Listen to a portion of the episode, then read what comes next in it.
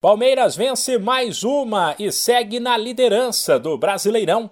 A vítima desta vez foi o Coritiba, derrotado em pleno Couto Pereira neste domingo por 2 a 0. Gols de Dudu e Rony. Diante de uma equipe que faz uma boa campanha e estava no G6, o Verdão, mesmo desfalcado de jogadores importantes como Gomes e Veiga, teve uma atuação bastante segura e mostrou que é um time absolutamente ajustado. Ele dominou o adversário e criou várias chances para construir um placar mais elástico. Em grande fase, Marcos Rocha e Scarpa foram fundamentais na criação, apesar de o lateral ter sido substituído por lesão.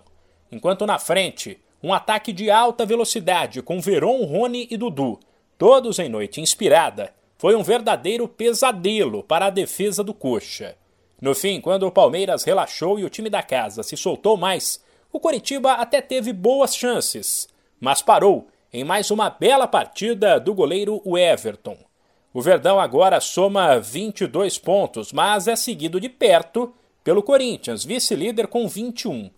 Acostumado a quebrar recordes e tabus, o Palmeiras de Abel Ferreira quebrou mais um. O time não vencia o Coxa no Couto Pereira desde 1997. Em entrevista à TV Globo, na beira do campo, o atacante Rony foi questionado sobre qual o limite dessa equipe e deixou claro que a confiança do grupo está lá em cima. O Palmeiras é sem limite, né? O Palmeiras ele gosta de bater recordes. É... Nós ficamos sabendo hoje, né, que o Palmeiras não vencia aqui há muito tempo, né? E, e nós entramos determinado para vencer, né? Viemos em busca dos três pontos que eram mais importantes para a gente. Então, eu acredito que está Tá todo mundo de parabéns pelo grande jogo, pelo grande desempenho né, de cada um.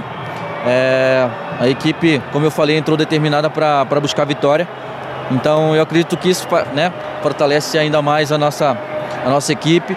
Então é o que o professor sempre pede, o nosso melhor. Apesar de críticas de parte da torcida que acha que ele perde muitos gols, Rony chegou a seis no brasileiro e é o artilheiro do time.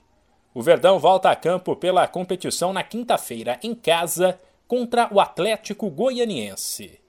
De São Paulo, Humberto Ferretti.